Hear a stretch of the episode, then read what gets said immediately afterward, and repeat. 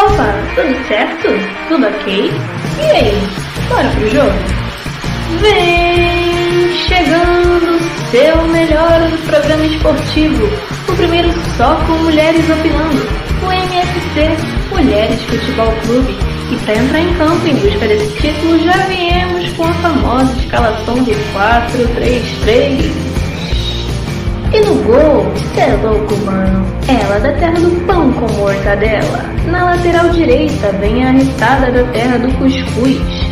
A dupla de zaga é formada pela Serra do Pequi, que é bom demais a conta, sou. E ela que é uma barbaridade da terra dos pampas, tchê. E fechando a linha defensiva, vinda da terra da açaí, é ela mesma. Beleza, é égua. E no tração da balança temos quem ama um pão queijo, fazendo essa ligação perfeita na meiuca temos ela, que carrega seis estrelas no peito. Já preparando para atacar, mas ainda no meio vem ela que pega o trem São Cristóvão e para logo na terra do samba. Fazendo o trio de ataque, temos na ponta esquerda ela brilhando com uma estrela imponente. A ponta direita temos ela que, como Nelson dizia, todo passa, menos quem das três cores, passará jamais.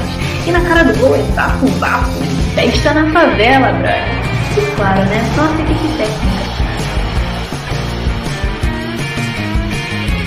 Eu, a sua narradora preferida de toda a semana. E ele, né, claro, o nosso gandula, para colocar a bola em jogo e nada mais. Então pegue seu goró e vem em campo conosco em busca desse título, amigos. Tamo junto!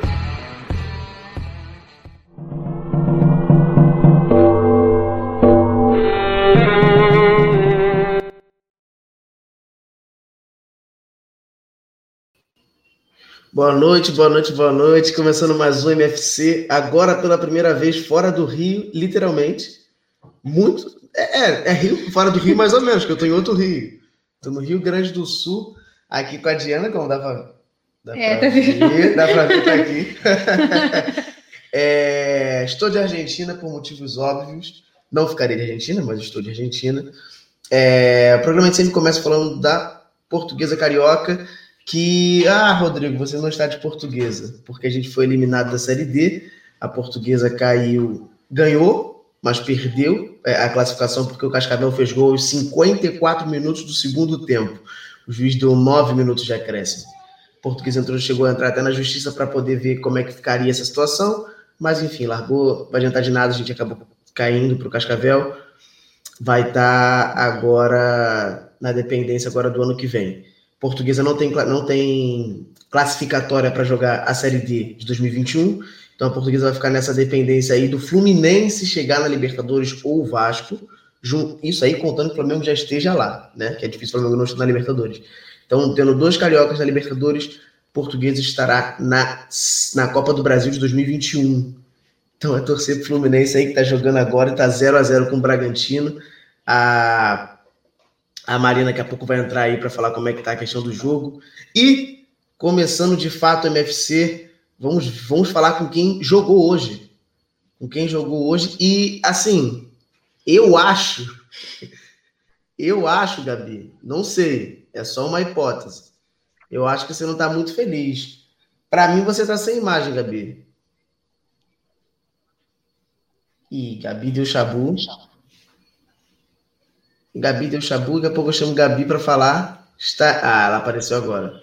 E aí, Gabi, o jogo de hoje não te deixou muito feliz, não, né? Então, gente, boa noite. Se é que posso falar isso, tô de preto. Só noite, né? Só é, noite. Só noite. Tô de preto, tô de preto, né? Luto pelo futebol do Vasco, que não vem aparecendo há muito tempo.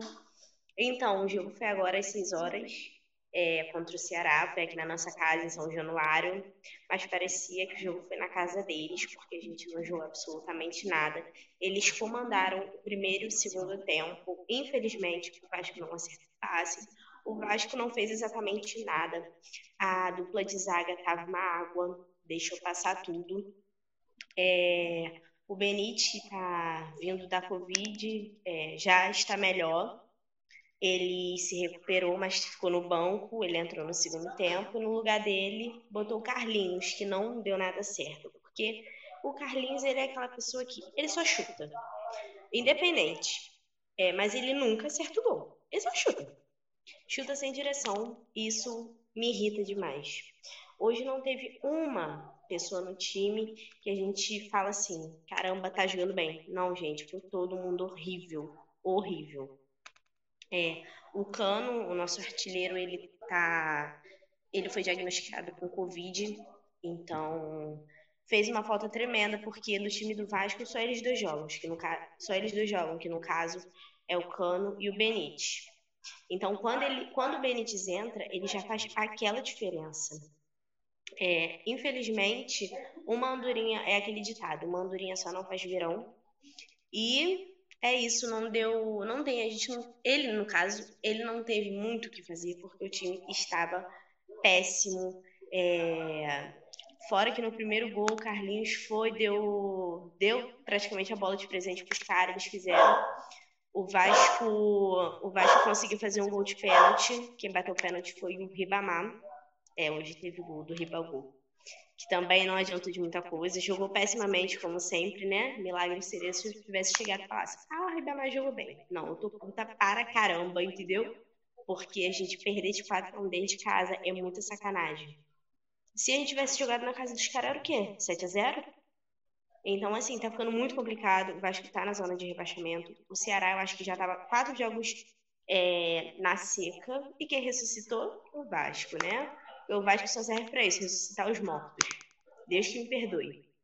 É, na quinta-feira, às nove e meia, a gente tem o nosso jogo de volta contra o Defesa e Justiça. É, o primeiro jogo, jogo de ida, foi um a um. Então, o Vasco está com uma certa vantagem. Eu espero que a gente consiga ganhar esse jogo. Espero que não jogue como jogo hoje, porque o Vasco não pode abdicar do campeonato. Eu acho que ele tem sim que correr atrás, tanto pro tanto pela moral do clube, nossa, tem que ganhar alguma coisa pelo menos, umas partidinhas, tanto quanto pelo financeiro. A gente precisa passar de fase, vai nos ajudar muito essa questão do dinheiro que vai entrar. E no domingo vai ter jogo contra o Grêmio. A gente não sabe se o Renato vai colocar o time principal mas independentemente se ele botar o time reserva, até o time reserva do Grêmio é muito melhor do que a gente, anos luz à nossa frente. Então, assim, é pedrada. Vamos tentar ir para cima. E é isso. É, o, o, o, Gabi, me tira uma, uma, uma dúvida aqui quanto a essa questão do, do Vasco. É, mas o Vasco foi, foi muito ruim ou o Ceará se superou no que podia fazer? Tem a diferença. eu não posso chegar aqui e tirar o, o mérito do Ceará. Realmente, o Ceará jogou bem. Porém, o Vasco jogou muito mal. Muito mal, Rodrigo.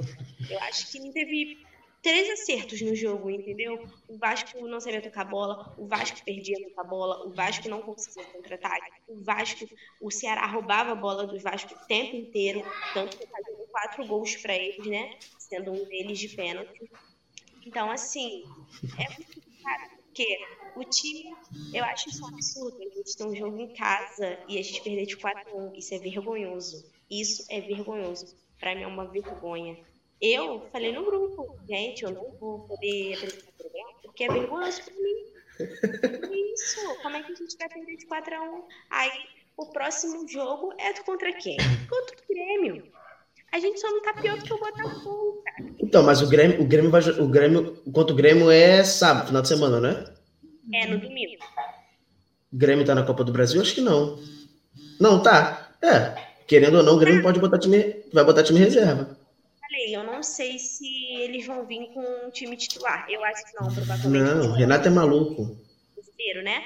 Mas foi o que eu te falei, o time reserva deles é muito melhor do que o time titular do Vasco.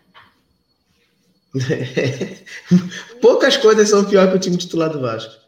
Porra, pouquíssimas. Beijão, Davi, até mais.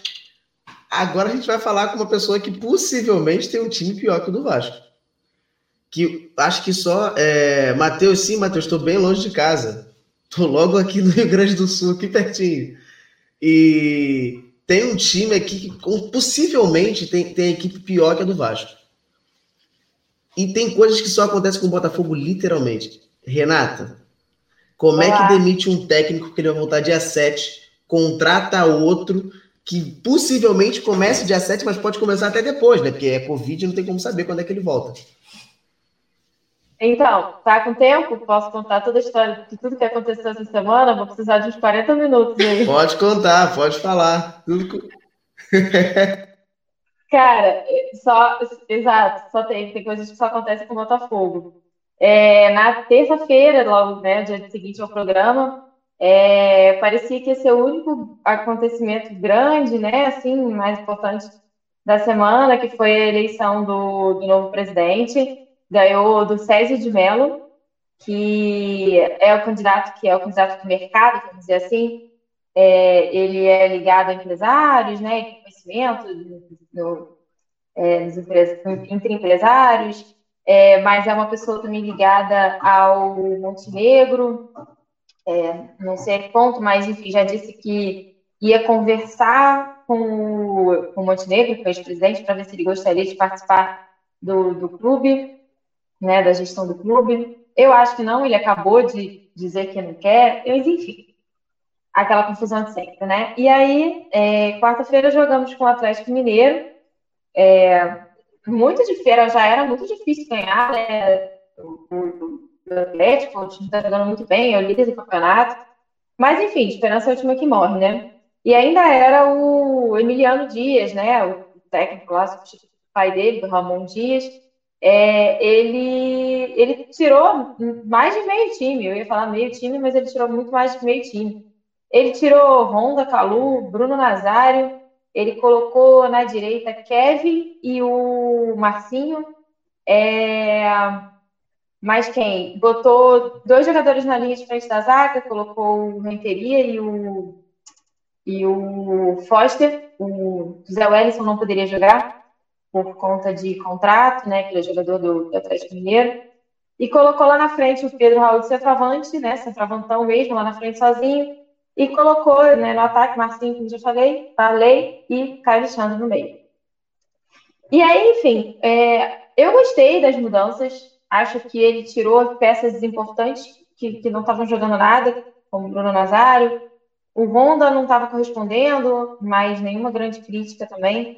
É, colocou o Varley para jogar, eu estou gostando dele, né? Tenho visto se, é, se apresentando bem, bem para os jogos, né?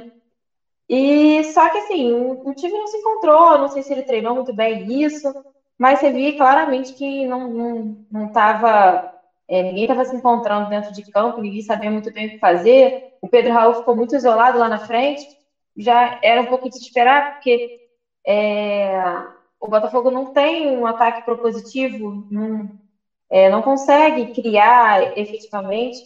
Então, enfim. É, o Botafogo perdeu de 2 a 1 não foi nem um resultado tão ruim assim, né? Imaginei que pudesse ser, ser até pior. É, no finalzinho a gente fez um gol também, ainda ficou aquela. O time melhorou muito com as mudanças. O Calu entrou, entrou bem, mas ainda meio abaixo. O Rondo entrou também. É, deu uma melhorada no time, mas também não, ainda não, não se encontrou ali. O gol foi uma falta batida pelo Marcinho, e aí, né, apesar de eu não ser muito fã, a importância de ter jogadores como o Marcinho no time, é, ele bate muito bem na bola.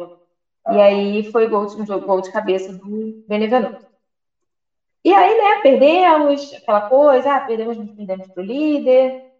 E aí, quando foi na, na sexta-feira, na quinta-feira, ah, sexta, agora me perdi na temporada, é tanta coisa. Enfim, é, cai o Emiliano, na verdade, o Ramon Dias caiu sem nem estrear. Ele está na Argentina ainda, se recuperando da cirurgia que ele fez. É, o filho dele não gostou, fez um post no Instagram, assim, tem pistola. É, alguns jogadores se manifestaram a favor. E aí o Botafogo anunciou o Barroca. O Honda foi para o Twitter, né? Fazer post revoltado também, é, falando que se eles não me convencerem em pouco tempo, eu vou embora, coisa assim. Tudo cearense veio dar uma, de, uma contemporizada. É, eu adoro Dudu Cearense. É, não é um grande jogador, mas ele teve uma passagem assim, bem, bem legal no Botafogo. É o cara da resenha, né? E, e ele veio escrevendo em inglês, todo educado, dizendo que o é parar para pensar que é um jogador importante, é, que é necessário né, que ele tenha paciência, que passe essa paciência para os jogadores, enfim. André Lima veio com o pé na porta, André Lima também, né? Grande ídolo nosso. Chegou dizendo então vai embora, é aqui não é lugar para você, aqui o Botafogo não precisa de jogadores covardes, enfim. É, ele foi chamado na diretoria, foi chamado na, na conversa com o Clube Gustoso, diretor de futebol, é, e aí ele, ele foi para o Twitter se desculpar sem se desculpar. Ele falou que é, não se arrependia do que, do que escreveu, mas que ele, para os torcedores entenderem que ele não é só mais um empregado do clube, ele é um parceiro. Agora, parceiro em que sentido, né? Parceiro financeiro, parceiro de, é, de apoio, enfim, hum, não sei, não deu para entender, ele só mandou essa e aí depois é, fica tudo calmo. E aí, assim, é, o Botafoguense se ilude muito fácil, né? O Barroca já chega, tipo assim, todo mundo já ficou feliz, já deu tempo da gente se acostumar com a ideia, e eles, tipo, vamos, vamos, vai ser Barroca, vai ser Gordiola, é, vai, livrar a gente do rebaixamento e, e vai dar tudo certo. Passamos o final de semana bem, sem jogo, e aí, hoje, o Barroca foi diagnosticado com Covid. É horrível a pessoa estar tá rindo disso. Não estou rindo desse diagnóstico com Covid, mas é, coisas que só acontecem com o Botafogo mesmo. O cara está com Covid, é, só vai estrear, como o Rodrigo falou, provavelmente depois do dia 7, porque o protocolo da CBF são 10 dias, se ele não complicar, é, né, mas protocolo médico normalmente são 14, mas enfim, no mínimo 10 dias, então não vai estrear no sábado. É, e vamos ver o que, que vai acontecer. É, hoje, nem o time sub-20 está dando alegria para gente. A única alegria que a gente teve durante essa semana foi a classificação do time feminino pelo Brasileiro A2. É, a gente já tinha ganho da, do, do, time do Foz Cataratas na semana passada, e aí ontem ganhamos de novo aqui no Rio, é, de 2 a 1 e passamos para as quartas de final é, do Brasileiro A2 feminino. Agora a gente joga com o Ceará na, no próximo sábado, às três horas, aqui no Cefat. E no sábado, às cinco, a gente joga com o Flamengo, é, pelo Campeonato Brasileiro é, é, principal. E, cara, é, não sei, é tanta coisa que uh, nem Netflix ia fazer uma série tão maneira quanto essa que está acontecendo no Botafogo. Cada dia é uma novidade. Não tem, não tem nem que como acompanhar isso. Mas, mas Renata, você Sim. acha, você está naquela contagem de quantos dias falta o Botafogo cair? Ou você tem esperança? Você ah, é realista. Esperança. Não, olha só. Eu tenho que ter esperança. Enquanto ainda, ainda for possível, cara, vou fazer o quê? Jogar toalha não dá. Vou, hum. né? Vamos, vamos aguardar, desenrolar. Eu tava vendo os stories do, do Pedro Certeza, e stories não, um programa que ele fez em algum canal, não lembro agora, é, ele falando que o Botafogo no ano de 2009, eu acho, se não me engano, que quase caiu, ele jogava com força de vontade. Agora você não vê o Botafogo jogando com força de vontade. Você vê o Botafogo apático em campo. Tipo assim, ah, tá perdendo? Ah, assim, não sei, não, não é, mas, por exemplo, parece muito o Japão em Copa do Mundo que perdendo de 0 a é, perdendo 2 a 0, empatando 0 a 0, ou ganhando de 30, joga do mesmo formato e vida que segue. É, eu acho que os jogadores não estão entendendo muito bem o que é para fazer, sinceramente, assim. Então, até para ter um cara assim e pegar e, e tipo, decidir, é, fica difícil porque o time não, não sei lá, não, Sim, você vê, você vê os caras assim, meio que, tipo, eu não acho que seja uma apatia de, do, do tipo, cagando, sabe? Eu acho que é uma apatia do tipo assim, pô, era pro cara tá. É, não sei nem que jogada que eu faço, porque eu não sei onde é que é pros caras estarem, né? Jogador. Acho que eles estão perdidos. Mas enfim, eu ainda tenho esperança. Vamos, Vamos torcer. Beijão, Renata. Até mais. Tchau, tchau. A gente vai, vai dando sequência aqui. Já estou agora fardado. Fardado que fala? É. Fardado de Inter, igual de Andra. É, e tem jogo agora no horário do MFC. É, é, e é Fluminense e Bragantino. Eu agora, desde de, de como é que fala, desde de sábado, eu sou tricolor desde pequenininho, de coração. Tô quase indo gritar gol no portão da Marina. Meu falso! E... e Marina, eu senti que você catou a blusa azul do Fluminense só para alfinetar. Não, pior que não foi. Senti, não senti. Foi, e como é que tá o jogo, cara? Eu vi que tá 0 a 0 Pois é, gente, boa noite. Então, o Fluminense veio com desfalques é, importantes nesse jogo, né? O meio de campo do Fluminense é praticamente da base, o Martinelli e o André, né? Porque o Iago Felipe, Yuri e o Hudson estão com Covid. É, no gol a mesma coisa, o Muriel está com Covid e quem está no gol agora é o Marcos Felipe, que, ao meu ver, está dando um show de bola para cima do Muriel. Assim, umas duas defesas, pelo menos, que ele teve ali, que eu fiquei assim, meu Deus, se fosse Muriel, era uma espalmada na certa. Então, é, eu tô gostando do Marcos Felipe no gol, eu acho que, pelo menos isso de positivo, é, eu acho que o Odair pode tirar proveito, né? Ele pode pensar um pouco. Hum, acho que o Marcos Felipe merece essa titularidade. Então, acho que tem esse ponto positivo do, do Muriel que pega o Covid, vamos dizer assim, né? É, mas assim, o jogo tá muito. O Bragantino tá com mais posse de bola, né? No início do jogo, nos primeiros 10 minutos, estava buscando muito mais, pressionando muito mais o Fluminense. É, o Fluminense começou a ter a pressionar mais agora no final, no meio, pro final do jogo. Mas eu acho que assim, pode se esperar de tudo desse jogo. O Nenê está horrível, eu não aguento mais xingar o Nenê. O Odaí tem que tirar ele, não tem como. É, o Odaí mudou a, a formação, né? É, eu espero que ele tire o Nenê, põe o Luiz Henrique, não sei, joga com os pontas, porque para mim não entra na minha cabeça o Luiz Henrique ser um cara que vai para é, a seleção de base e não é titular no time do Fluminense, que está lutando por um Libertadores e, se Deus quiser, por um título de Brasileirão, né? Então, por favor, não acabe com o meu cartola Fluminense. Eu estou com a mesma situação, porque eu estou com quatro jogadores do Fluminense no cartola dois laterais, um zagueiro. Os dois laterais são do Fluminense. O zagueiro é o goleiro e o Marcos, e o Marcos Paulo. Então. Nem é clubista você, hein? Nem tá sendo clubista. Gol, eu estou ferrada. Clubista você? Jamais, jamais. Não foi clubismo. Foi falta de dinheiro. Porque o Marcos Felipe estava precisando menos de uma cartoleta. Eu falei assim: hum, vai dar que goleiro no Cartola, né, gente? Goleiro no Cartola não tá adiantando de nada. Eu gastei outro dia é, 20 cartoletas quase com cara e fiquei negativo. Então, agora é arriscar. Então, ainda mais pro Fluminense, aí eu jogo um pouco do meu clubismo. Mas, assim, eu espero que o Odair mexa. É muito difícil ele mexer no intervalo, né? Então, acho que ele não vai mexer. Mas eu espero que ele tire o Nenê, porque não tá dando. O Nenê tá horrível em campo é, aqueles escanteios que eu sempre reclamo dele na primeira trave, que nunca dá certo. Então, porque ele ainda tenta?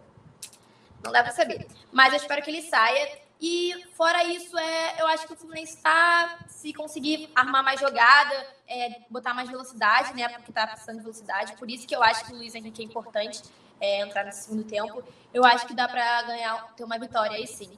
É, então é isso. Acho que tá tudo na mão do Odair. Basta ele saber mexer com as peças que ele tem, né? É isso, Rodrigo. Cheguei, cheguei, cheguei. É...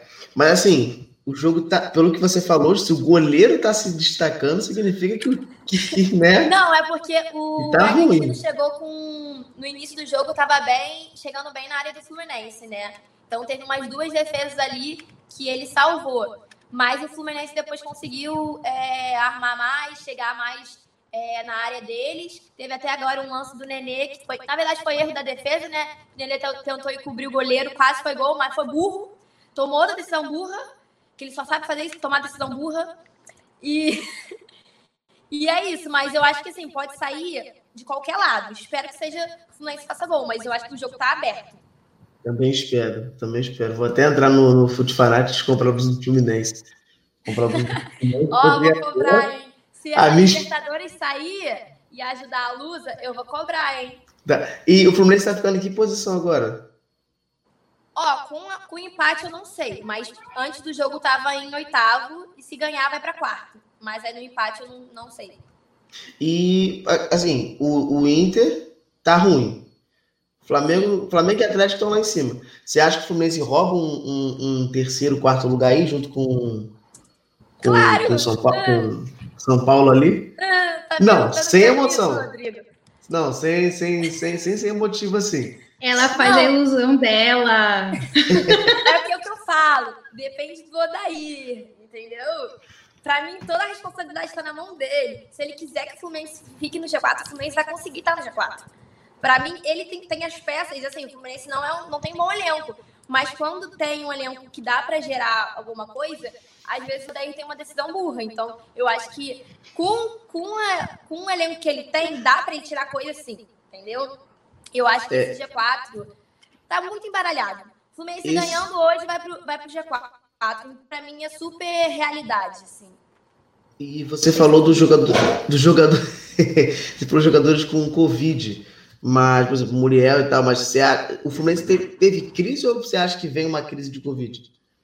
Então, teoricamente é a segunda crise, né? Porque já teve antes. Verdade que teve bastante jogador com Covid. É, foi o Wellington Silva, o Fred, é, acho que o Gão. Vários jogadores pegaram o Marcos Paulo. Então o Fluminense ficou com bastante jogador é, com Covid que não pôde jogar. E agora é de novo. Né? Então acho que agora não tem nem mais gente para pegar Covid. Tá todo mundo imune. e, e, aí, e olha você... só, o, o, Odair não escalou esse time, né? Eu, todo mundo fala isso e é, é, basicamente isso. A Covid escalou o time por ele, porque meio que deixou ele sem opção. E aonde ele tinha opção, ele optou errado, que eu acho que é o Luiz Henrique, né? É, você falou que teve, tem um jogador que foi convocado sub-20, alguma coisa, e você é, queria ele. É, então, mas aí o cara foi convocado. Aí vamos supor que ele entre. Aí, pô, titular absoluto, ponto e vai ser convocado de novo. Como é que faz? Não, não tem problema, mas para mim o problema é ele, tipo assim, se ele for desfalcado porque foi convocado, ok, né? É, o que, que a gente pode fazer? Agora, ele tá à disposição e não é utilizado, para mim não entra um negócio desse na cabeça. Não tem como aceitar um negócio desse. Tá no banco, o cara que dá velocidade, dá uma função importante pro time do Fluminense que precisa sabe? Então, para mim, para mim, o pior é a burrice, entendeu? Antes fosse por falta de jogador, agora por ser burro, não dá para aceitar. Beijão, Marina. Boa, boa beijo. passada de raiva aí. Beijo, Diana. Pelo... Beijo, Rodrigo. Beijo. beijo. pelo amor de Deus, ganhe. ganhe só ganhe. Eu com vitória. E sem nenê. E a gente vai dando sequência aqui. E agora vamos falar do time que a gente está aqui, né? O Inter.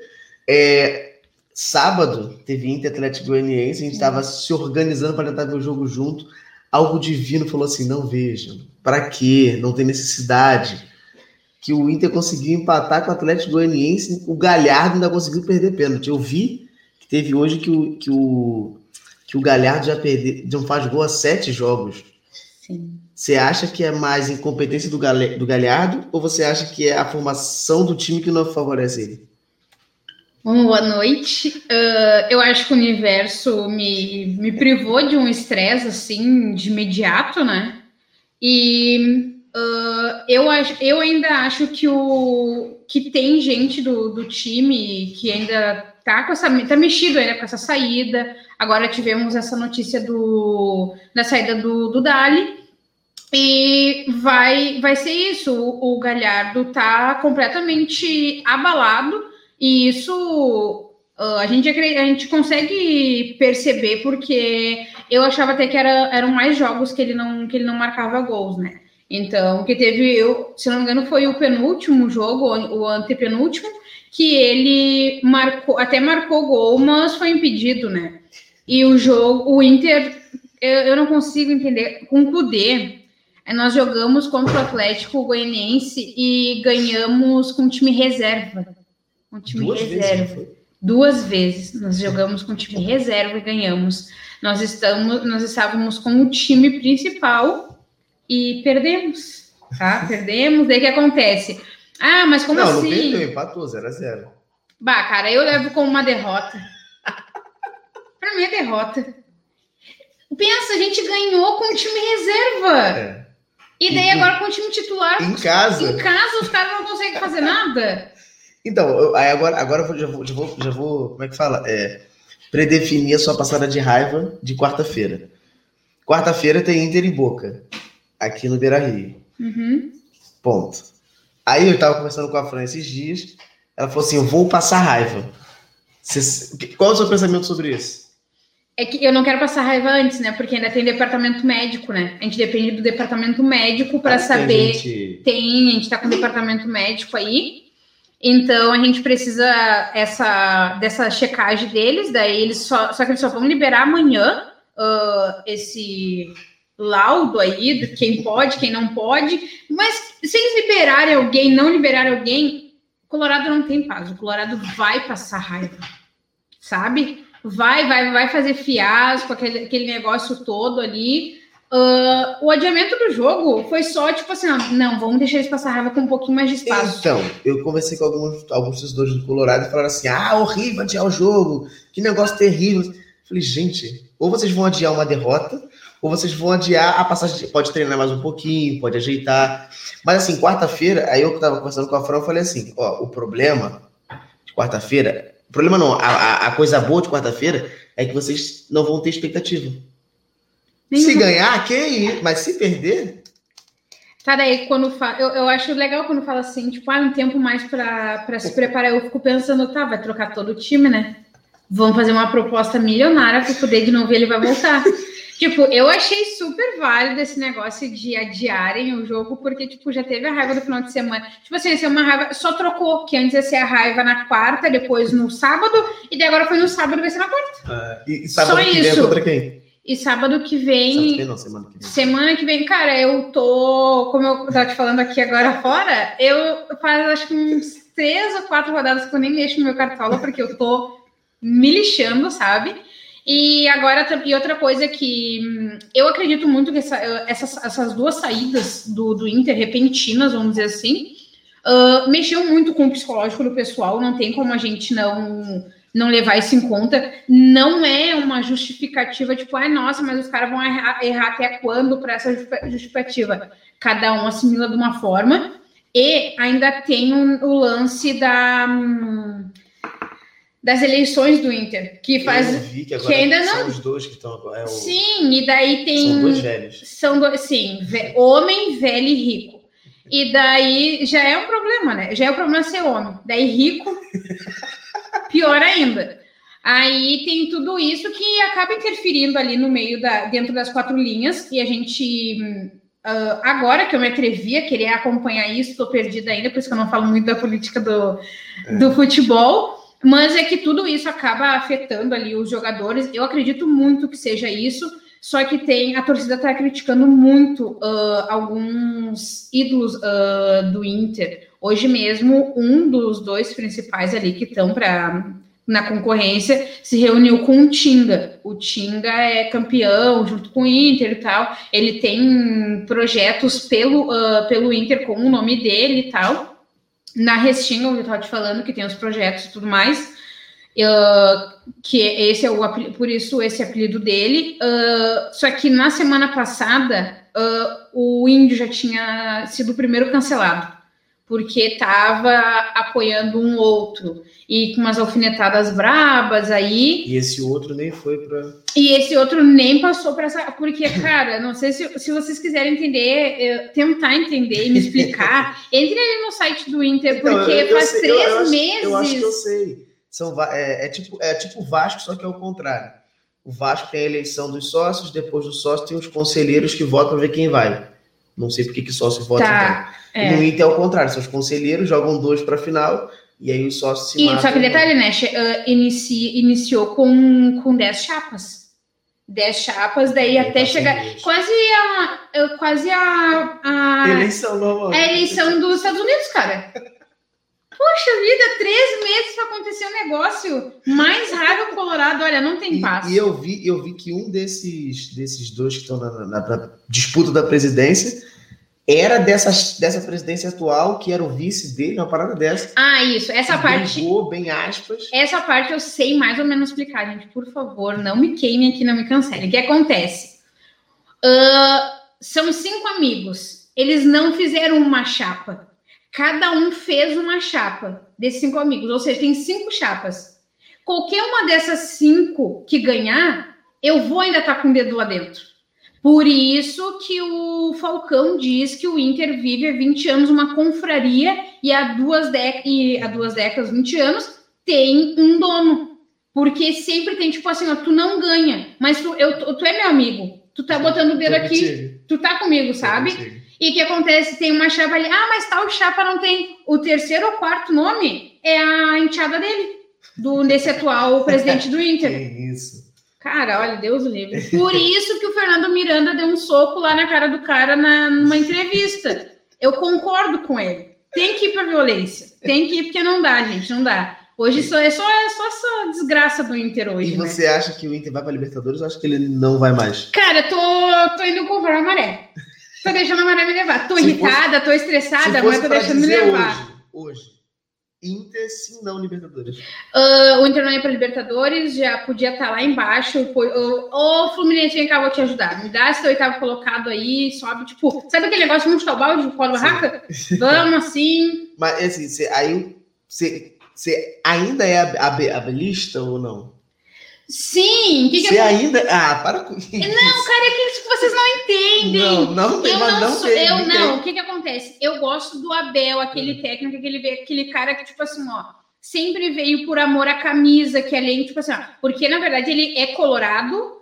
Sim, ele veio por aqui, gente, muita Sim. grana. Ele é da velha. Cara, sou, a, sou Abel. A Carol vive dizendo que eu sou, eu sou mulher, eu sou mulher do Abel. E tá, o que acontece? Cara, eu adoro o Abel Braga, adoro e fui uma das coloradas criticadas quando falaram assim, uh, igual tem esse cara aqui, esse otário desse uh, jornalista que se faz em cima do Inter, com isso tudo que acontece. Ah, porque o Abel vai vir. Primeira coisa que eu pensei, meu Deus, para quê? Cara, ele é velha guarda da, da elite do futebol, do, dos técnicos daqui do Brasil e tudo mais. Não queria. Mas não tem dinheiro para manter o poder. O Cudê também não queria ficar por causa desse negócio todo da reeleição aí do, das eleições do Inter, Igual tá? Igual da Alessandra também, que não vai ficar, porque qualquer uma das duas chapas que ganhe, tipo assim, querem humilhar é, ele, estendendo só até mar, até fevereiro, início de março, e ele não quer. Porque que acontece? Ele não aceita calado. Ele vai lá e fala, se tiver botar o dedo na cara do presidente, ele coloca, ele não tá nem aí. E o que acontece? Quando falaram que o Abel viria, eu não concordei por que, que eu não concordei? Eu acordei nessa, nessa situação, tipo assim, ó, colocar uh, ídolo para treinar time queima os caras. Começou isso com o Fernandão. Cara, para mim, eu, eu lembro que eu chorava quando o Fernandão não conseguia fazer com que o Inter ganhasse e tudo mais. Trouxeram o Falcão para seis meses de contrato ele estava em dois meses no máximo do contrato, demitiram ele. Ele ficou, ele só não ficou cancelado com a torcida porque viram que era coisa da direção. Sabe? E com o Abel tá acontecendo a mesma coisa. É, ah, ele ganhou muita grana, ele tá porque quer, ok, porque ele ainda confia no trabalho dele, mas nós precisa, precisávamos de uma pessoa similar ao Kudê, entendeu? Ah, Hã? Não existe. Cara, mas se tu demite, bah, demitiu, fica com a comissão, fica com quem tiver ali, ah, manda ele embora, fica com o interino. Falei, o mais próximo ali seria o Rogério Senna que pensa em atacar eternamente. Isso, sabe, cara? Ah, que fosse brasileiro, mas alguém similar, sabe? O que acontece? Eu, eu sou Abel, ele é meu ídolo e tal, por tudo que ele fez com o Inter anteriormente. Só que nesse momento, eu não acho que ele tenha o que fazer aqui, entendeu? Porque a gente precisa, a gente precisa de um negócio para ontem. Sabe? Aquele negócio que a gente vive falando, que a gente precisa de imediato. que é que os caras os cara cheguem fazendo milagre, sabe? E eu não era, tipo, eu, ele é meu ídolo, eu gosto pra caramba dele. Ah, mas ele vai derrubar o Inter. vou continuar do lado dele apontando o dedo na cara dos caras que fizeram isso para queimar, fizeram isso uma cortina de fumaça. Isso é uma cortina de fumaça, deram grana pra caralho pro cara. Ele é ídolo da torcida, tá? Quando ele tava no Fluminense, que aconteceu o que aconteceu com o filho dele, que ele veio pra cá jogar, ele foi recepcionado no. Bateu. Ele foi, ele foi recepcionado no, no aeroporto com homenagens durante o jogo. A torcida fez um minuto de silêncio e gritava o nome dele, igual faz, sempre fizeram quando ele foi treinador do Inter, porque é a sétima vez que ele assumiu o Inter, e o Inter tá numa fase tão ruim que conseguiu quebrar o, o fato de todas as outras vezes que ele assumiu o Inter, ele sempre ganhou. E dessa vez não. Já começou fazendo feio desde o início. E eu vou continuar sendo Abel, mas não o Abel técnico do Inter, o ídolo, Você sabe? Você é Abel 2006, não Abel 2020. Isso, não sou Abel 2020. Tipo, qualquer cagada que erro que der ali na, no Inter, eu vou culpar a direção e botar do lado dele. Ah, mas tu vai estar tá passando pano para ele. Vou. Você é aquela mãe que vai, que vai que puxa saco do filho. Não, meu filho faz besteira, mas é meu filho, vem cá. Isso, com o Abel, assim, tipo, é. Com meu filho eu não sou, mas com o Abel eu sou. entendi, entendi. E a decadência do Inter faz uma, uma torcedora de outro time ficar muito feliz. Que é a torcedora que, que, que faz o time dela, né, cada vez ficar mais próximo ali na briga lá em cima. Deixando sonhar. Deixando sonhar. Ficou alguns jogos sem ganhar, mas ganhou. E agora parece, parece, tá numa boa fase. Ô Ju, me responde aí. Segue Eu? o vice porque o líder ninguém pega? Não, o líder pode pegar a qualquer momento, isso que me preocupa. mas, mas parece que o, que o Galo se ajeitou. Ou você acha que não ainda? Não, não. Eu acho que o, o jogo, assim, né? O campeonato está muito aberto. Né? Você tem o, o, São Paulo com menos dois jogos, você tem agora o Flamengo com menos um. Então, não só eles, mas acho que até mesmo o próprio Palmeiras. Enfim, eu acho que o jogo está muito aberto, o campeonato está muito aberto. Então, não tem como dizer segue o líder com tranquilidade, né? A gente está sendo líder sim, com 42 pontos, mas logo atrás tem o São Paulo com 41. Então não dá para respirar, né? Eu acho que a gente tem que aproveitar a liderança de rodada a rodada. E, e é isso. A gente ganhou do Botafogo de 2 a 1 né? Nesse, nesse, nessa última rodada, então acabou aliviando um pouco. Porque, querendo ou não, a gente estava com muitos desfalques, né? A gente estava com. Sem o técnico São Paulo em campo, a gente estava sem o Everson, que é o, o titular, o Alan Franco, enfim, a gente estava com uma série de pessoas, assim, desfalcando o time. Então foi um, um desafio enorme, por mais que seja contra o Botafogo, que está lutando lá embaixo. Eu acho que todo jogo é, é bastante importante, todo jogo é bastante puxado. Então, é isso. Eu gostei bastante da vitória. Eu só queria ressaltar muito. É... Eu não sei o que dizer, eu acho que ver os moleques da base jogando me deixaram um pouco animada, né? Porque querendo ou não, reforça o time. E é isso. Em quesito desfalque, a gente está sem desfalques, né? Para o próximo jogo, todo mundo voltou a treinar. Se eu não me engano, a única pessoa que pegou Covid durante essa semana foi o Rafael, que substituiu o Everson contra o Botafogo. Então, é, é um desfalque que a gente tem. Mas daqueles que são titular, eu acho que a maioria já voltou. O próprio Gabriel voltou, o Jair, o Vargas, o... enfim, todo mundo. O próprio São Paulo também já voltou a comandar o time. Então, para o próximo jogo, que é contra o Inter, o time da Dianda, é, a gente está com o time sem, praticamente 100% disponível. E isso me deixa bastante é, confiante, né? Não por nada, né? Eu acho que o time do Inter é muito competitivo e muito bom, mas, sabe, por ter um time completo sem desfalque, eu acho que já dá para respirar um pouco. Os únicos que desfalcam mesmo são o Rafael por Covid e o Savarino e o Alonso por suspensão, né? De cartão amarelo. Então você tem aí uma lentidão no ataque, porque o Savarino dá isso, e uma, um suporte na defesa que o Alonso também distribui bastante defensivamente falando.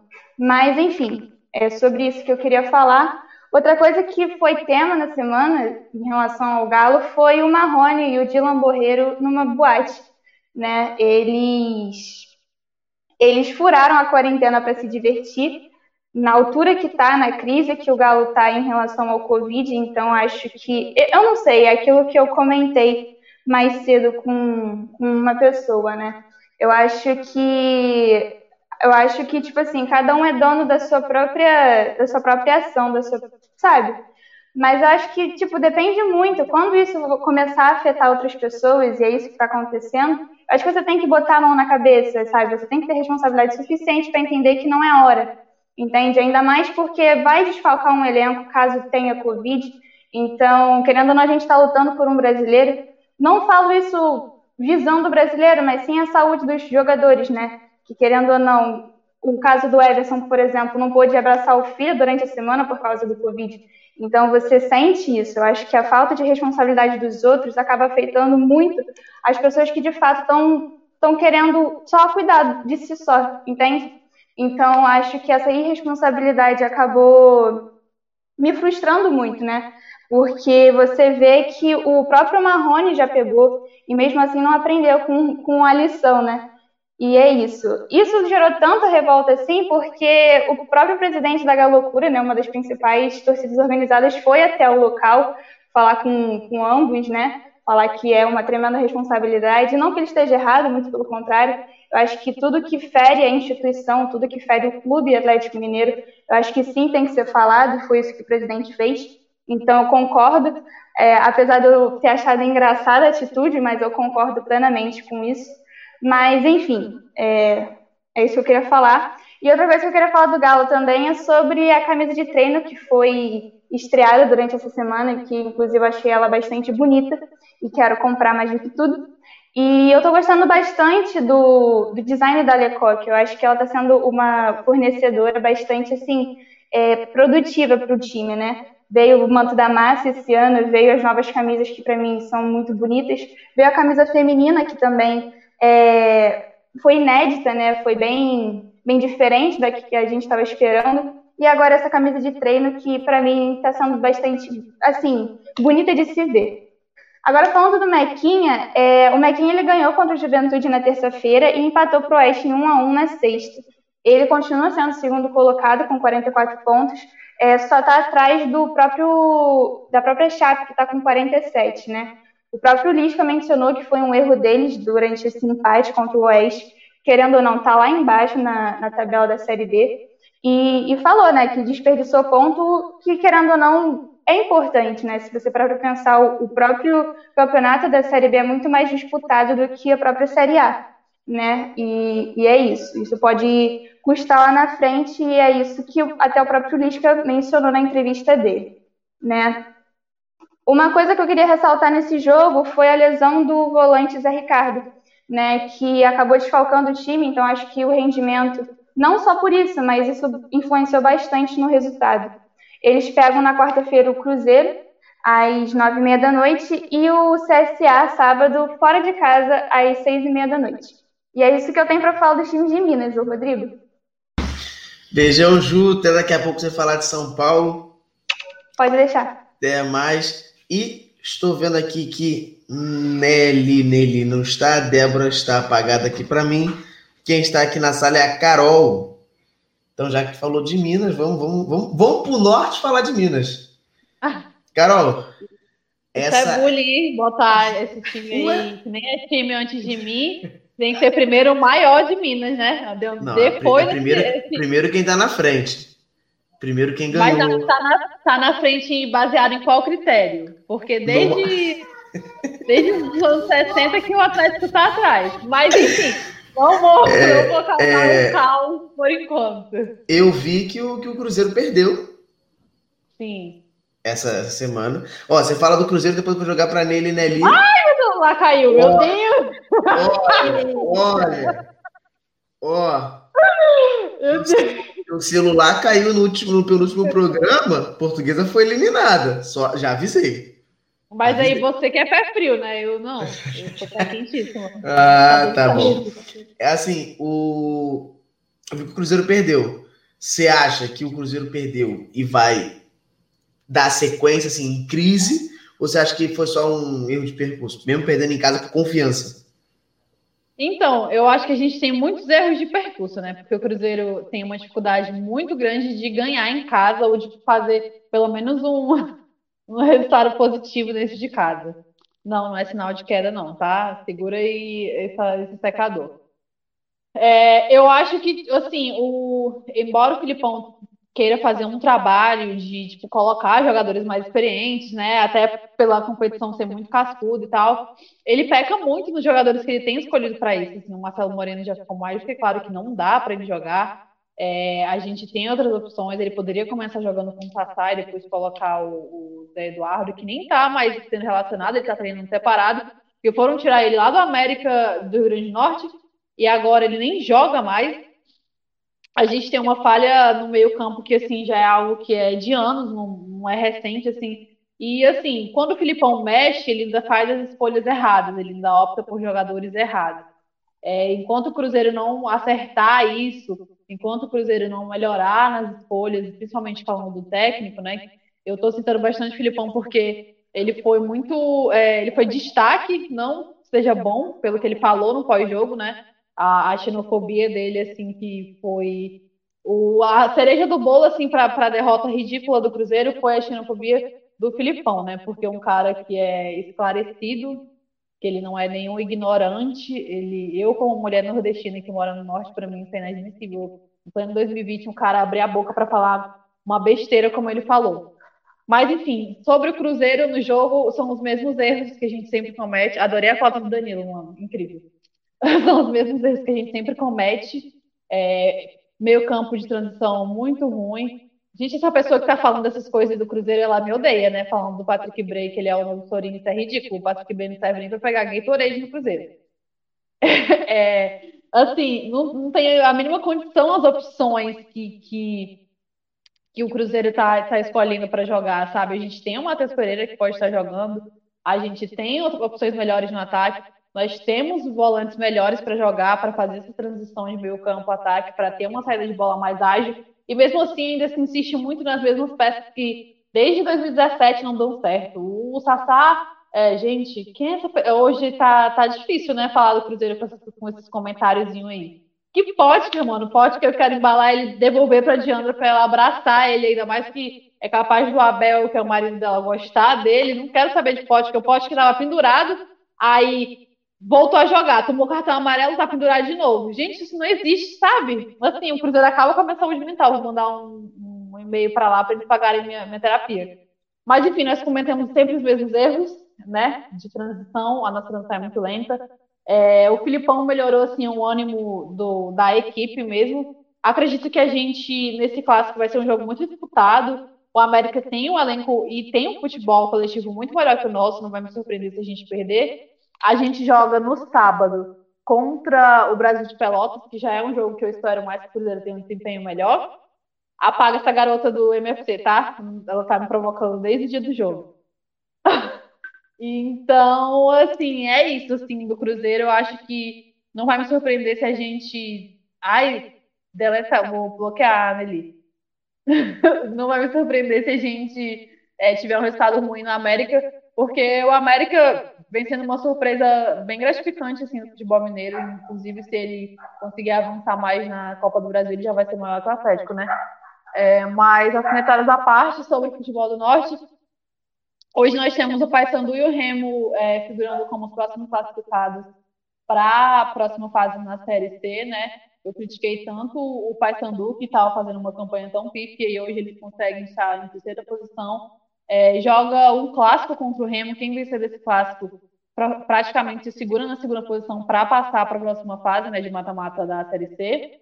O Manaus perdeu para o Remo aqui em casa. Se ele perder na próxima rodada, que joga contra o Imperatriz, fora, ele está praticamente eliminado da próxima fase. E o Nacional Fast Club ganhou do Galvez, joga domingo. É, se vencer, passa para é, reconquista a liderança na Série D é isto. Vocês estão me provocando muito hoje, não estou gostando disso. Então, ah, mais algumas coisinhas do Cruzeiro que foram importantes que aconteceram, né? A gente já, nesse ano, assim, a, a nossa gestão de futebol é péssima, né? Mas adorei o mate da Diana. Mas a nossa, assim, a gestão financeira que tem sido feita no clube é de se exaltar. O presidente já bateu 220 milhões né, em dívidas do Cruzeiro, e com isso, hoje a gente fechou um acordo com a Minas Arena, que é a administradora do Mineirão, para que a gente possa continuar mandando os jogos lá, já que a gente tem uma dívida bem grande com eles e isso já foi outra situação que foi resolvida na questão Ah. 50 mil dívidas do Cruzeiro. A dívida do Cruzeiro, você falou uma vez a, a preço mais ou menos, quanto é que é? Tu lembra?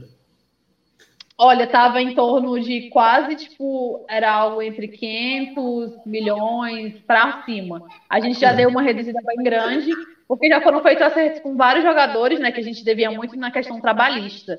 Porque foram jogadores que era aquele tipo de jogador de empresário, né, que vinha num, num, num bolo, né? Você pegava um jogador e tinha que vir o pé de pano lascado para você poder levar o jogador.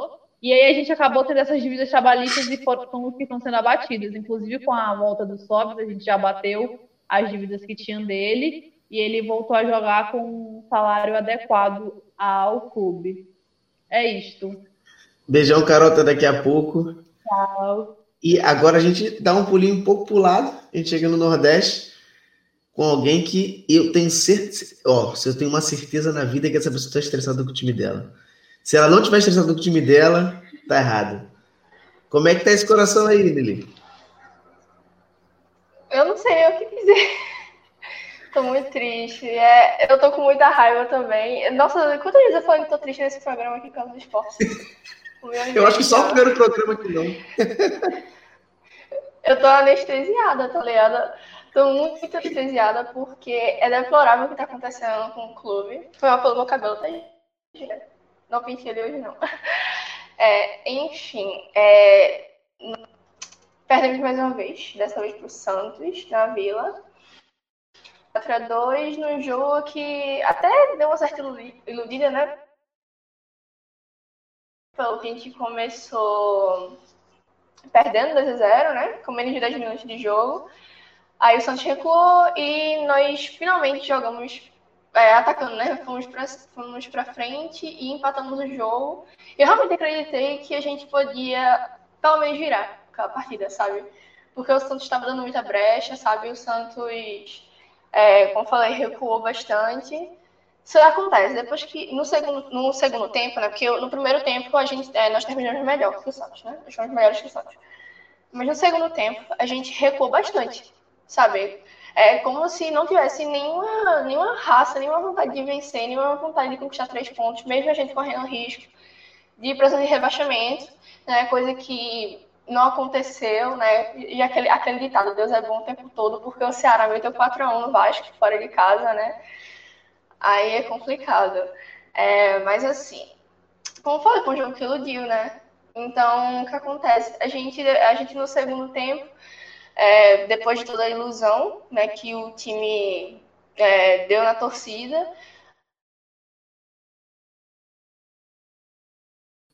foi que o esporte é, tentou jogar para frente, sabe? Só depois de, já estar tá é, já tá perdendo já a partida mesmo, 4 a 2 foi para frente. Mas não adiantou muita coisa, né? Hum, Não sei nem o que dizer, tô anestesiada com a situação do esporte. Porque parece que o rebaixamento é até algo inevitável, mesmo a gente estando fora da zona. Mas a gente tá fora da zona por pouca coisa mesmo, sabe? É um ponto pro Vasco só. O Vasco é o Então, primeiro o, o colocado da Lili, zona. Lili, questão da zona de rebaixamento. Questão da zona de rebaixamento, tem o Goiás, que já tá lá, já tá com, com dois pés e um pequeno braço, pedaço do Uhum. braço na Série B. Tem o Botafogo, que tá indo ali também na, na mesma situação do Goiás. E aí, assim, tem vários times ali brigando. Tem até o Corinthians, se for parar pra pensar, Atlético Paranaense também, Esporte. Uhum. Você acha que o Esporte consegue ser pior que todos eles? Vasco, você acha que o Esporte consegue ser pior que todos esses? É sim, eu acho que o esporte, em questão de elenco, só não é pior que o Goiás. Só não é pior que o Goiás mesmo. A gente, a gente é muito pior que os outros times. É pior que o Corinthians, pior que a Atlético Goianiense, pior que o Bahia, pior que Fortaleza, né? E, ó, falaram do Vasco agora. Não, sério, ó, sério mesmo. O Vasco tem 24 pontos. Seis pontos deles foram contra o esporte. Qual time consegue perder pro Vasco? Só o esporte, né? Perdeu duas vezes pro Vasco, em casa ainda. Ai, meu Deus. Eu vou ter um infarto, velho. Porque, ó, foi um tipo de derrota que eu não aceitei mesmo, tá ligado? Tipo, perder pro perder pro Botafogo em casa. Eu tô aqui a flor da pele, tá ligado? Eu tô sendo muito real aqui, porque eu realmente reage desse- dessa forma assim, tá ligado? O que, for- o que- o que que você, o que que você- Assim, você tem na- a chave na mão, você tem que resolver o problema do esporte. o que, como é que você faria para resolver o problema do esporte?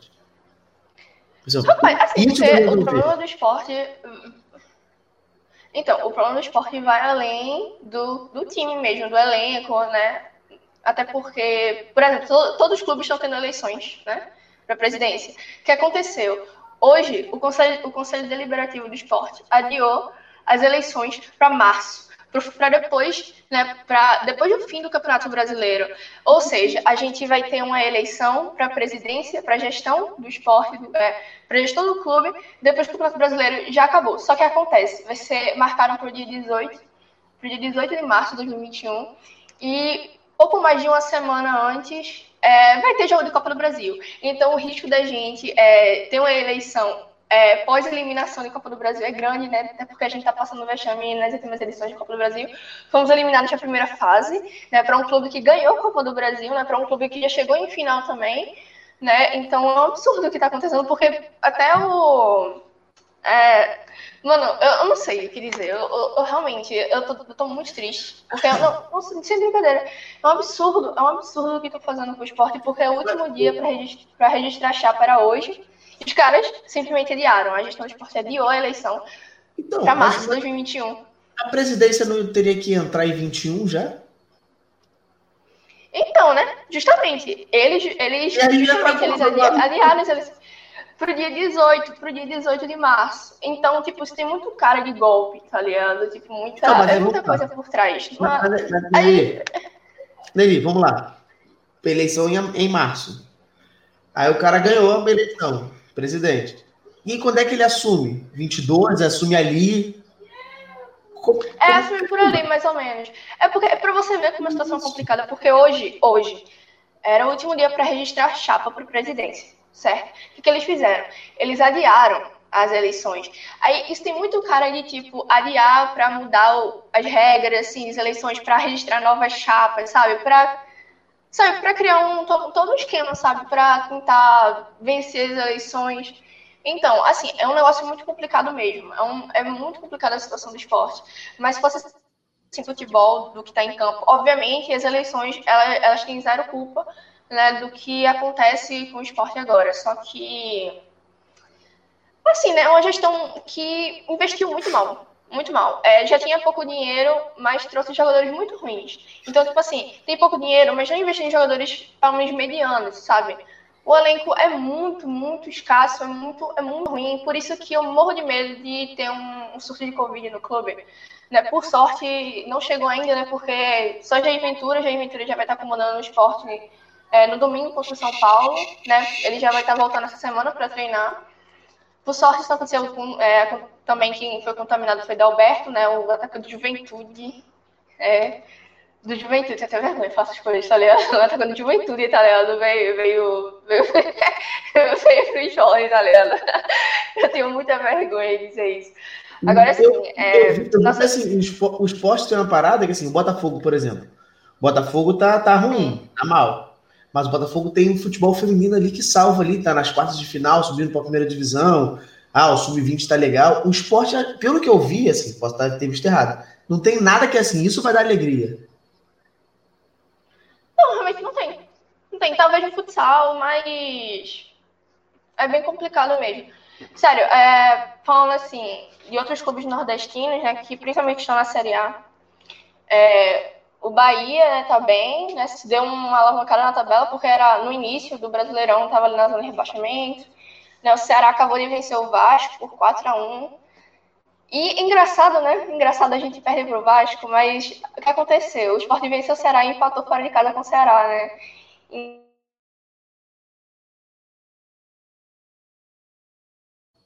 E a, a Nelly travou. Então, a gente...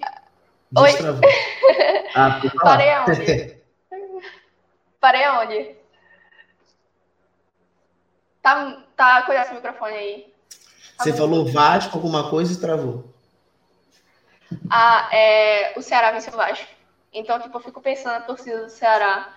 É, pô, a gente venceu o Vasco, o esporte perdeu pro Vasco, mas a gente perdeu pro esporte. Tá, tá ligado? Eu, eu fico pensando nisso. Mano, eu não sei nem o que dizer, eu tô anestesiada. Eu acho que o rebaixamento é, é tá parecendo ser inevitável, tá ligado? parece ser inevitável. Eu tô muito preocupada, porque imagina na Série B ano que vem, Cruzeiro, Cruzeiro ou Caio fica, mas que o Cruzeiro vai ficar, né? Porque, o, pronto, falando de outro nordestino náutico mesmo, o Náutico tá na zona, né? Só que, tipo, é, o primeiro time fora da zona de rebaixamento é justamente o Cruzeiro, só que tem sete, sete pontos de vantagem em cima do Náutico.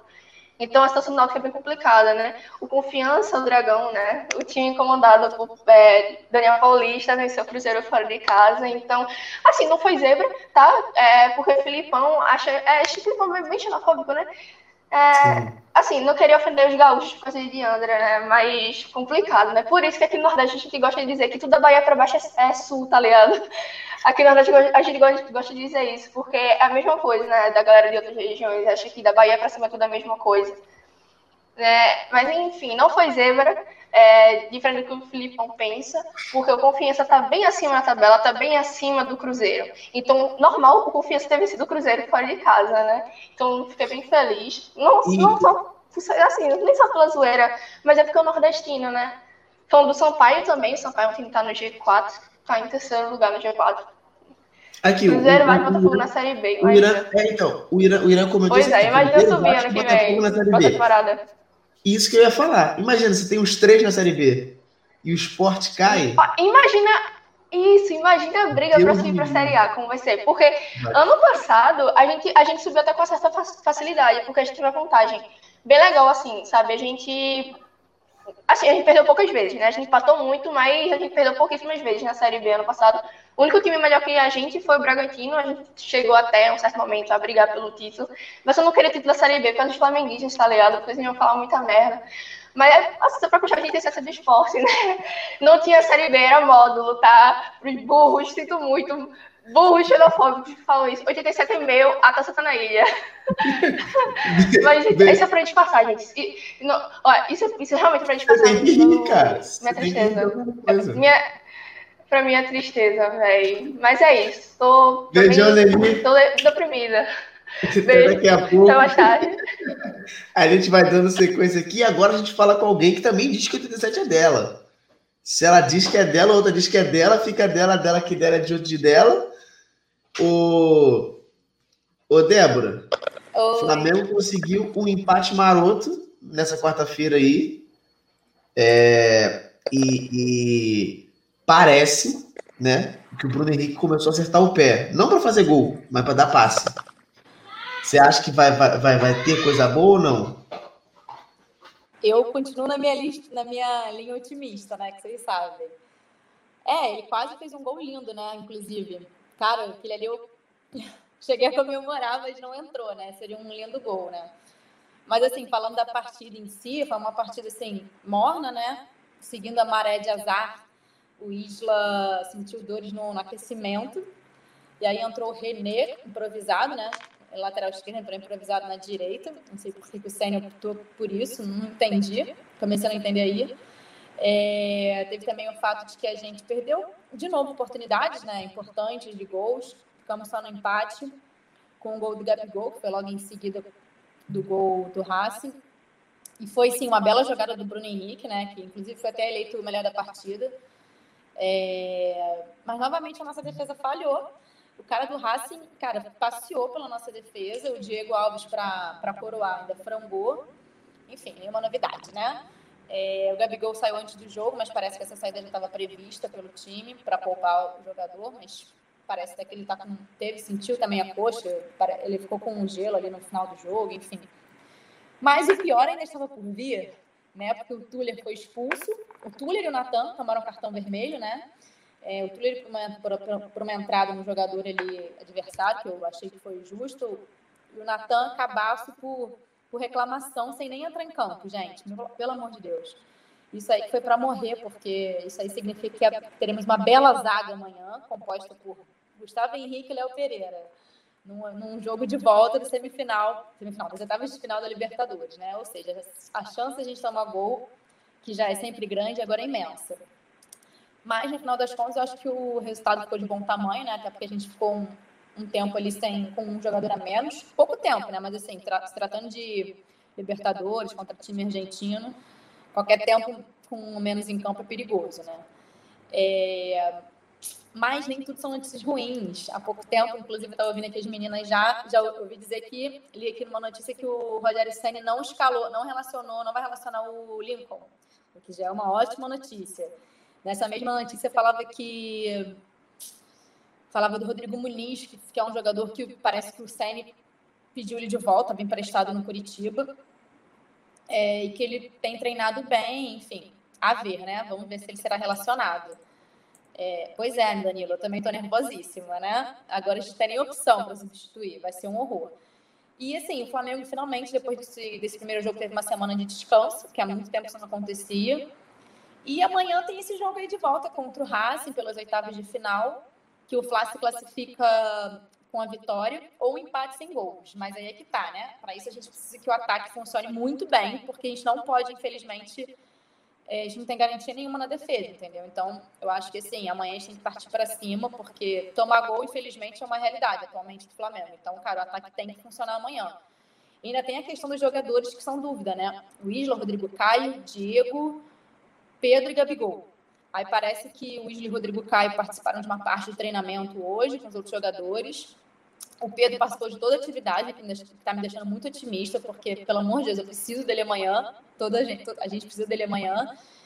E, a princípio, o Diego e o Gabigol parece que não vão ser relacionados, porque eles treinaram à parte. Em nenhum momento eles treinaram junto com o time, sabe? Então, é mais uma questão aí a ver, né? Então, estamos, estamos aí numa situação um pouco complicada, né? Seria, se fosse o time do ano passado, empate sem gols, ficaria mais tranquilo. Mas, cara, com essa defesa de Gustavo Henrique e Léo Pereira, tá difícil. Então, a, a torcida amanhã tem que ser para a gente entrar fazendo gol já, torcer muito pro Pedro, pelo menos o Pedro jogar, né? Porque imagina ficar sem Pedro e Gabigol, dependendo de Vitinho, gente. Pelo amor de Deus. Faz comigo não, Deus. E é isso, aí no final de semana tem jogo contra o Botafogo, né? Essa é a semana aí do, do Flamengo pela frente. Assim, você perder pro, pro Racing é complicado, mas perder pro Botafogo sem ninguém no, no comando do time seria pior, né? Não, e perder pro Botafogo depois do Racing não dá, gente. Pelo amor de Deus, já é muita tragédia. Estão é, comentando aqui que o Lázaro ficou por aqui, o Ramon também não, não, não, não vão é, jogar. Eu vi que o Ramon também não, foi, não vai ser relacionado. Eu, tô, eu tava até conversando com os amigos, parece que o Senna não tá meio que dando uma segurada nessa galera jovem, né? Então, ele tá dando segurada na galera jovem e chamou o cara que tava lá no time, não sei da onde, para jogar aqui. Eu não entendi. Que é... mas tem que também, porque assim, ele botou o Tuller no último jogo, que sim, é da galera jovem, mas é intermediário, né? então jovem. Mas podia ter botado o Natan, que para mim é muito melhor que o Léo Pereira, né? É...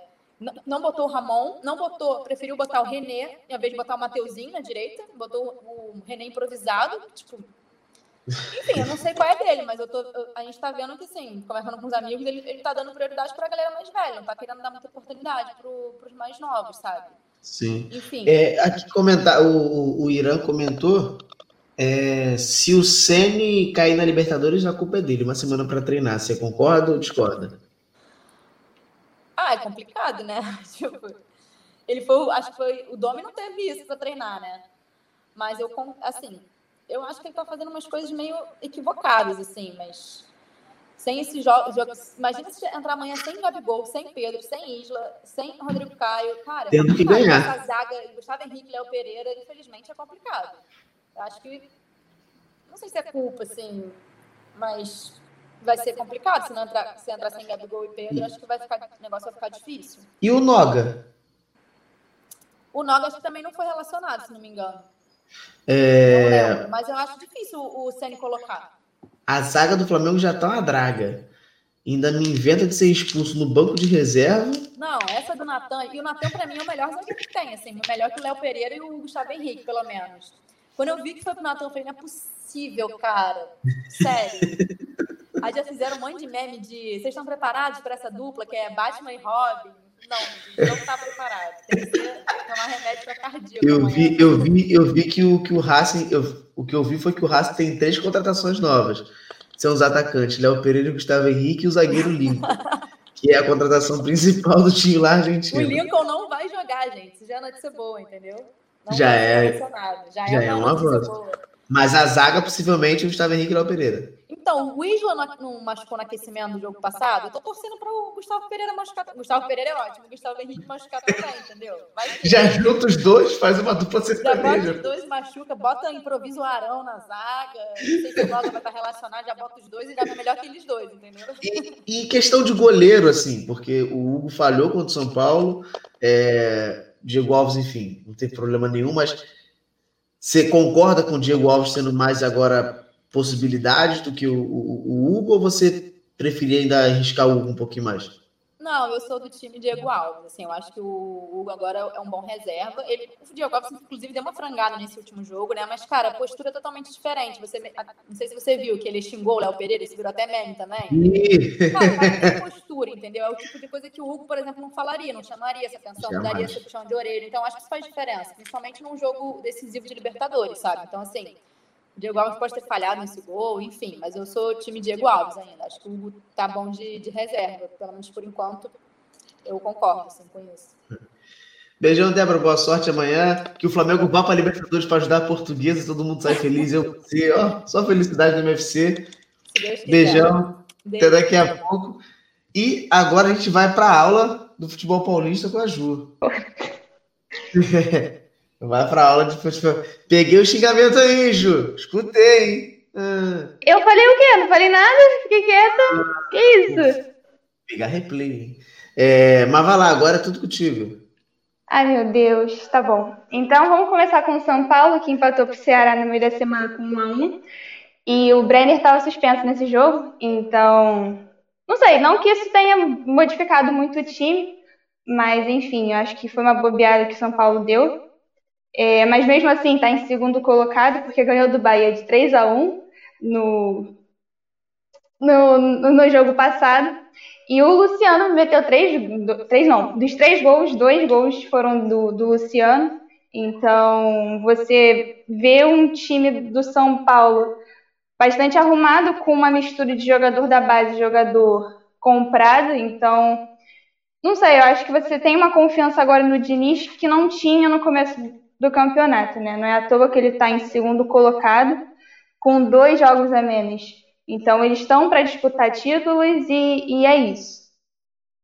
O Bruno Alves, que estava lesionado, volta a treinar, assim como o Lucas Perry, o Igor Vinícius, o Paulinho Boia, o Toró e o Gonzalo Carrieiro, Canieiro. Então você vê um, um, elenco mais montado, né, mais com mais substância para os próximos jogos, né? O Diego Costa, se eu não me engano, ele, ele vai tentar disputar essa vaga junto com o Alves, porque o Arboleda e o Léo jogaram bastante bem a, a, última rodada, então você vai ter uma disputa boa entre os zagueiros lá, lá no time do São Paulo, né? Você tem como destaque no time do São Paulo o Brenner e o Luciano, como eu sempre menciono aqui, mas também o Volpe, que eu acho que está sendo um bom goleiro é, durante essas partidas que o São Paulo está tendo. Né? Na quinta-feira ele pega o Goiás às sete da noite e no domingo pega o Sport às oito e meia da noite. Bom, agora falando do Corinthians, a gente tem o Corinthians ganhando do Coxa de 1 a 0 com gol de pênalti do Fábio Santos, inclusive saudade dos pênaltis do Fábio Santos, mas enfim, está é, tá em décimo colocado. Não tem muito o que falar do, do, do Corinthians, acho que o Corinthians está brigando muito pela Sul-Americana, isso acho que ele deixou bem claro desde que começou o campeonato. E é isso. Quesito administrativo, a gente tem o ex-jogador ídolo Neto sendo eleito para o Conselho Deliberativo, assim como o ex-goleiro é, Giovanelli e o Birubiru. Foram dois, dois outros conselheiros que foram convocados para assumir. Né? O Neto, o interessante de falar sobre ele é que ele já disse que em 2023 vai se candidatar a presidente do Corinthians. Ele deixou isso bem claro nas últimas entrevistas dele, e, e para alguns torcedores isso é muito agradável de, de ouvir. Né? Em quesito do time, a gente tem o Ramiro de volta e o Cássio também, após uma lesão na coxa esquerda, se eu não me engano, mas o Gemerson continua é, no departamento médico com Covid. Eles pegam Fortaleza agora na quarta, às nove e meia da noite. Agora eu vou falar do Santos, que está na Libertadores e está no Brasileiro. É, ele está com a mesma pontuação do que o Palmeiras, do que o Inter. Ele está, se não me engano, com 37 pontos. Ele está bem no campeonato, não está ruim no quesito brasileiro. É, ganhou de 4 a 2, como a própria a Nelly mencionou. É, então, sobre esse jogo, antes de eu falar do Libertadores, eu queria destacar que o, o jogo foi bem puxado, né? Porque começaram ganhando, tomaram empate, então isso acabou gerando um, uma certa dúvida, né, do que vai ser aquele jogo, e eu acho que tudo mudou a partir da vinda do Soteldo, né? O Soteldo começou o jogo no banco. Eu acho que o Soteldo ele agregou muito no, no time, né? Não é à toa que fez gol e, e tudo mais. Outro destaque que eu quero dar nessa partida é pro Bruninho, um moleque de 22 anos. Ele estreou com a camisa do Peixe e já fez gol. É, mas ele tem se eu não me engano, um futuro muito incerto no clube, porque ele não é do Santos. Ele é emprestado de um time, se eu não me engano, deixa eu ver o nome, eu escrevi, Lagarto, do Sergipe. Ele é emprestado até o final desse ano e o Santos, né, tá tentando comprar ele, só que tem muita coisa envolvida, né? Tem a crise financeira que o Santos está passando durante esse ano, tem as punições da FIFA que impedem, né, do time jogar, do time contratar, desculpa. Então é bem complicado. A, a estimativa para esse jogador, para o Bruninho, beira entre 600 mil reais. Então é uma grana que o Santos no momento não está tendo. Então eles estão querendo estender esse contrato, né? Até final de fevereiro, até o final do Brasileirão, para ver se de fato consegue comprar o Bruninho ou não. Mas enfim, outra venda que está rolando é a venda do Veríssimo, né, que já está sendo discutida há bastante tempo. Ele está tá, tá para ir para o Benfica e está quase certo de, de fato ele ir ao Benfica. Essa contratação ao Benfica gera 6,5 milhões de euros para o Santos é, mas vai como empréstimo e o, o pagamento né, desse empréstimo vai vir anualmente, parcelado de 2022 a 2026. Acho que isso já está bem discutido entre ambos dos clubes. E vale lembrar que o Peixe está com 80% do direito econômico do, do Veríssimo, que para mim é um bom zagueiro, é um bom jogador. E, e, é isso. Agora, falando da Libertadores, que é um jogo bastante importante para o Santos, ele ganhou de 2 a 1 contra o LDU lá. E, e, eu queria muito destacar a atuação do Pará nesse jogo. Acho que o Pará ele comeu a bola de uma forma assim surreal, coisa que, que eu me choquei bastante. Né? Eu queria destacar também a forma defensiva né, do, do time, como eu havia mencionado. É, eles estavam com uma linha, linha de cinco jogadores. Eu acho que isso impediu bastante o time do LDU de jogar. Né? Você tinha o, o Pituca toda hora voltando para marcar, e, e, é isso. Outro destaque que eu menciono vários programas é o Marinho, que está tendo uma fase assim, surreal no Santos, e está sabendo aproveitar a fase que ele está tendo, e é isso. O jogo de volta contra o LDU vai ser na Vila, né, na terça-feira agora, às 17h15, e pelo Campeonato Brasileiro ele pega o Palmeiras no domingo às 16 horas. Um detalhe desse jogo é que o Jobson está fora por suspensão, então você deve ter de volta o Alisson jogando. Então você deve ter lá na meiuca o Pituca, o Jean Mota e o Alisson para fazer essa parte do, do campo, né? E é isso sobre o Santos. Sobre o Palmeiras, né? A gente tem que ressaltar que o Palmeiras ele tá com um jogo a menos no campeonato e mesmo assim está lá em cima, então é um time que está brigando mesmo pela, pela tabela. Eu falo isso em qualquer época, tipo, é um confronto direto com o Galo lá em cima da tabela e, e é isso, né? Falando de Campeonato Brasileiro, aproveitando, ele ganhou do Atlético Paranaense de 3 a 0. A gente teve gols do Rony e do Patrick de Paula. E eu queria muito mencionar a atuação que o Abel Ferreira está fazendo no time. Eu acho que o Abel Ferreira está sabendo montar o elenco que o Palmeiras sempre teve, só que nenhum técnico soube, né, armar. Eu acho que o Palmeiras ele tem elenco sim para disputar várias competições, não é à toa que está na Libertadores ainda, está no, enfim, brasileiro e outras competições. Então é um time que, que tem elenco, né? E na mão do Abel Ferreira está sabendo jogar. Não é à toa que está vindo de resultados bastante favoráveis ao clube, né? Você tem o ele ganhando tanto no Brasileiro quanto no, no, na Libertadores. Ele ganhou na quarta-feira contra o Delfim, fora de casa por 3 a 1 Teve gol de Zé Rafael, de menino. Então você vê um, um Palmeiras ofensivo, né? Você vê um Palmeiras que não está é, é para brincadeira, né? E, e, é isso. Agora, elenco que vai voltar e elenco que está desfalcado, a gente tem o Veiga e o William que estão voltando pós-Covid e o Jailson também que está de volta ao elenco para ajudar.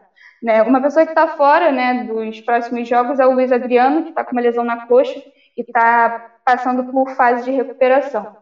Como eu mencionei, tem o jogo da volta do Delfim, que é dentro de casa, na quarta-feira às 19h15 e contra o Santos é, no domingo às 16 horas. Agora, para finalizar, vou falar do Bragantino, que acabou de empatar com o Fluminense em 0x0 fora de casa. E é um, um resultado bastante favorável, né? Porque, querendo ou não, acho que o Fluminense ele, ele é muito bom dentro de casa. Ele sabe jogar dentro de casa. E, e é isso. Acho que o Bragantino está passando por uma fase de evolução que poucos veem, mas está acontecendo, né? Não é à toa que ganhou de 4 a 0 no último jogo está empatando agora fora de casa, então eles estão brigando para se manter na Série A. E se pá pegar uma Sula, ou enfim, eles não estão de bobeira, né? Apesar de eu achar o elenco bastante novo e, enfim, eu acho que o Barbieri ele está sabendo armar o time da maneira que, que tem. E, e é isso. No sábado ele pega o Coxa fora de casa às nove da noite, mas eu queria muito mencionar a atuação do Raul, do meia Raul, é, do Claudinho. Eu acho que são jogadores que, que têm um destaque maior no elenco e, querendo ou não, chama muita atenção. É, agora, falando da questão contratual, a gente tem o Paraná desistindo da contratação do Wesley, né, do atacante Wesley, porque, querendo ou não, ele ele está cumprindo pena, né? Ele agrediu a mulher dele e está cumprindo pena de um ano. Se eu não me engano, ele jogou só um jogo com a camisa do Bragantino, está treinando normalmente, mas não está atuando. E, e é aquilo que eu mencionei, tanto quanto o goleiro Jean, quanto, enfim, qualquer jogador que, que faz qualquer coisa contra a mulher, eu acho que não deveria nem estar tá jogando, né? Eu acho que deveria estar tá preso. Mas, enfim, eu acho que isso abre muito o assunto para mesa redonda. Como eu já falei várias e várias vezes, e, e, é isso, eu acho muito bonita a atitude do Paraná por ter desistido da contratação, porque lugar de gente assim não, não deveria estar no, em campo. E é isso, Rodrigo, eu acho que é isso que eu tenho para falar sobre os times de São Paulo. Obrigadão, Ju, beijão, espero que seja com a gente aqui na nossa mesa redonda, não sei. Beijo. Mas, beijão. E a galera perguntou por que, você não tá. Vou responder as perguntas aqui, por que, que você não tá de manto, porque tem uma galera que tá de preto por causa do Maradona. Eu é, eu decidi não usar nenhuma camisa hoje do Galo em, em luto ao Maradona. Eu acho que é. vamos, vamos respeitar um cara que foi gigante. Eu comecei de Argentina, de Argentina, estou de Inter, porque não vou fazer o TMFC aqui no será? Sul. Nem, Por que será? Então, então você vai votar aqui no Sul, eu vou, pô, que isso? Aí comecei de Argentina. e. Obrigadão, Ju, beijão. Beijo. Até mais. É, eita, tirei, você tirei. É, a Graciana Santos falou para a Diandra falar do Inter, ela já falou há um tempinho atrás, só voltar um pouquinho o vídeo aí que você consegue ouvir. Irã perguntou qual a combinação para português ir para a Série D ou Copa do Brasil ano que vem. Copa do Brasil, português, é, Série D portuguesa não tem mais chance, porque foi de Campeonato Carioca esse ano, então são três times só, se eu não me engano, Madureira, Bangu de novo e algum outro time que eu não faço ideia. E aí, devido como não teve Copa Rio esse ano, a a FERJ, que é a Federação do Estado do Rio de Janeiro, acordou que a portuguesa que ficaria com a próxima classificação para a Copa do Brasil. Então, para a portuguesa ir para a Copa do Brasil ano que vem, ganhar um dinheirinho e logo de cara os 500 mil reais, é, tem que dois times do Rio para a Libertadores. No caso, mais um. O Flamengo já dá basicamente certo lá. E aí, ou é o Fluminense pelo Campeonato Brasileiro, ou o Vasco ganhando a Copa Sul-Americana. Dois cariocas, portuguesa Copa do Brasil. A gente teve essa, essa, essa combinação, se eu não me engano, no ano passado ou retrasado. O Fluminense estava lá em cima. Do nada, o Fluminense foi e caiu. Peguei um ranço do Fluminense terrível. Mariana mudou um pouquinho meu estilo. Mas é isso. Beijão, galera. A gente vai só botar o videozinho aqui, como de costume, para que daqui a pouco a gente comece a nossa mesa redonda. Nossa mesa redonda vai ser sobre o Maradona. Vamos ter novidades. Jogador, galera da rádio, perdoe, mas o foda e o fudido da rodada. É, e vamos ter também aqui as nossas perguntas de sempre legais, maneiras. Então fica aí para acompanhar nossa mesa redonda até daqui a 40 segundinhos. E fim de É, gente, o programa acabou, mas não chorem não.